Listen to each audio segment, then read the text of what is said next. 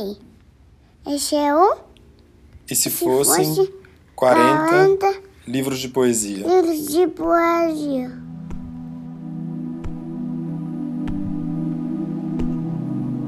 Episódio 16 Antônio Moura A descida aos infernos.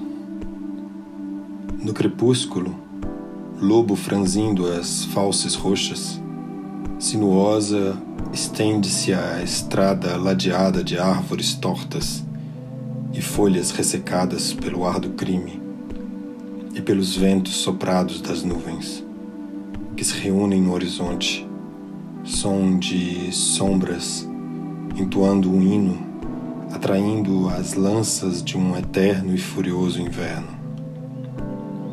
No crepúsculo, ecoa a queda do pássaro que extraviou seus voos pelos céus em brasa. E agora, com suas asas chamuscadas, claudica no chão das câmaras mortuárias. No crepúsculo, rio vermelho de lágrimas dos deuses que choram sua imortalidade, o funeral do sol assinala, Faraó, a sentença de morte a todos os animais apacentados que pastam nas planícies do paraíso. Atira seus dardos mortais contra a ave dos vaticínios. No crepúsculo, rosa corroída por um ar vermelho ferrugem, o castelo de Mefisto ergue-se no ar e desmorona sobre o peito que canta para espantar os espantosos espantalhos saídos vivos de suas ruínas.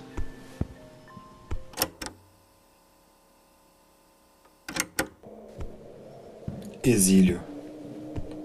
Aqui onde a aranha do tédio tece e destece o seu manto de Penélope aborrecida pelo enfadonho fio do tempo. Aqui onde o deus da monotonia exerce o seu domínio e dominical uiva seu culto de lobo faminto entre ovelhas. Aqui onde só em sonhos a centaura branca passa e, em seu rabo de cavalo preto, as estrelas zumbem feito moscas. Aqui, onde a estátua de sal toca o seu monocórdio infinitas vezes, meses e meses e meses, e meses e meses e meses e meses. Aqui, de onde um dia vou partir, numa nuvem em forma de nada.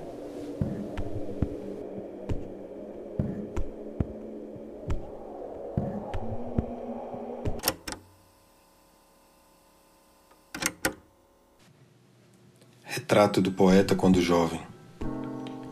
No corpo, o sabor da carne, o motor do podre, leito de osso onde se deita o deleite do mundo.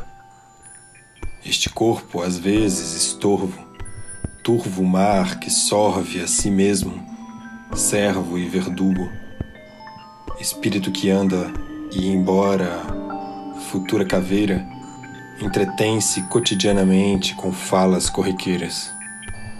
E, inútil, sobre a esteira sob as estrelas, cai no sono, anjo torto, às vezes com desconforto.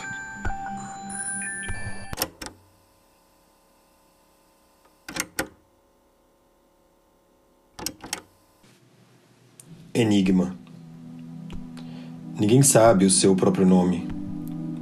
O que me deram parece outro homem, estranha e silenciosa companhia para assassinar-me a qualquer hora, a qualquer dia, num ponto da estrada. Bagagem pesada carregada de nada, mala vazia arrastada num aeroporto estrangeiro, vento de fogo e gelo. Seu som me leva ou eu o levo. Seu ar me vela ou eu o velo. Macio como o pelo da tigresa, feroz como a perda da inocência. Por sua ilusão morremos, todos, pelo aroma da mesma espada, veneno da mesma palavra despetalada. Quando um dia sua grafia se apaga e sua sonoridade cai como uma onda, enigma, sombra que me abandona.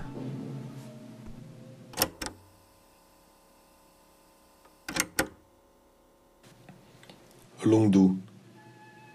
Xangô chegou, Orixá Saravá. Sopra a chama entre o céu e a terra. Sofre o drama entre o céu e a terra.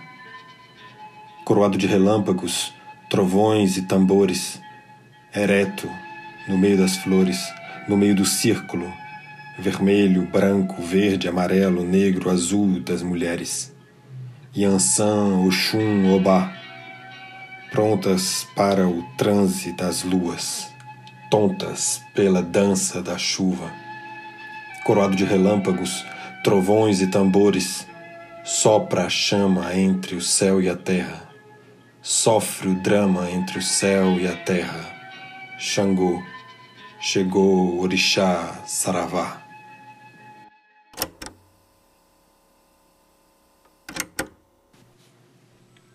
Emily Dickinson, A Janela do Internato.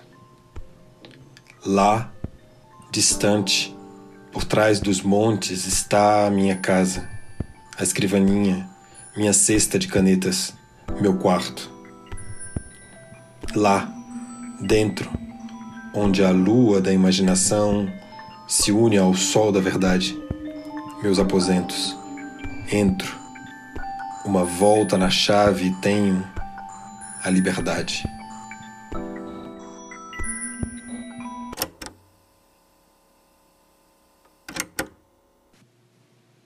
Joaquim Nabuco País navio negreiro País transformado em porão, sua carne, cor, sangue, dor, perseguição. Navio, fantasma há séculos à deriva. Negreiro, o uivo do mar que em volta vibra. País, navio negreiro.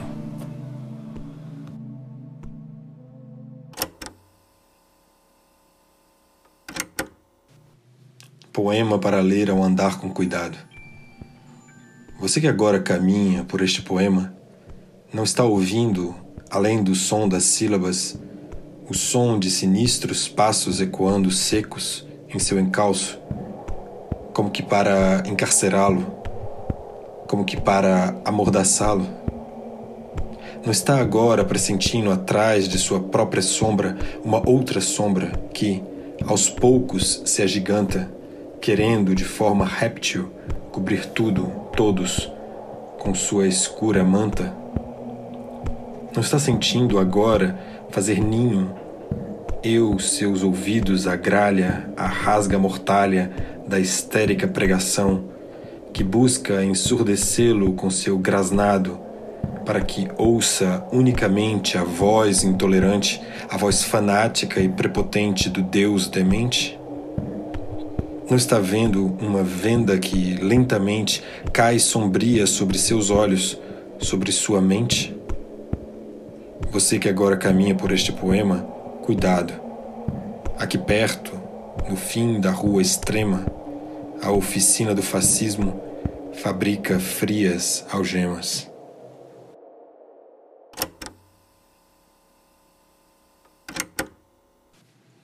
Arte poética.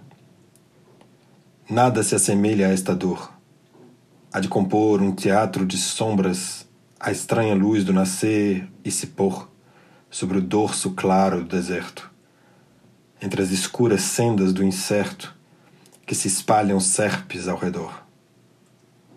Nada se compara a esta alegria, a de queimar a céu aberto, a mácula, o dinheiro impresso nos estúdios do diabo, e escutar, entre as ruínas do pensamento, o girar desta chave, porta que só se abre por dentro.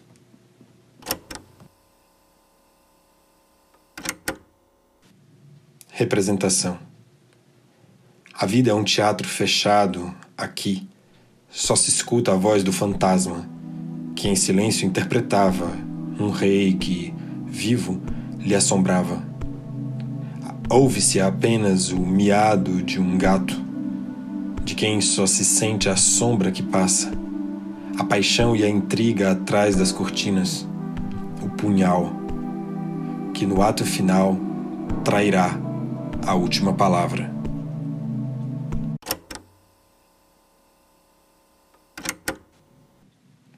A outra voz. Presente em tudo e sempre oculto, serpente verde e imóvel entre a folhagem, imagem que não se vê nem ouve-se, mas sente-se perpassar todas as formas que armam nosso breve arco riscado a giz de nuvem sobre a impalpável escuridão do mundo. Enigma da superfície ao fundo, vulto transparente atravessando o véu do tempo, reunindo em sua única voz todas as vozes do vento, céu vazio, rio sem foz e nascimento, círculo invisível em volta de seu próprio mistério, eterno terreno intocável aéreo o silêncio, Deus da poesia, diz mais um dia.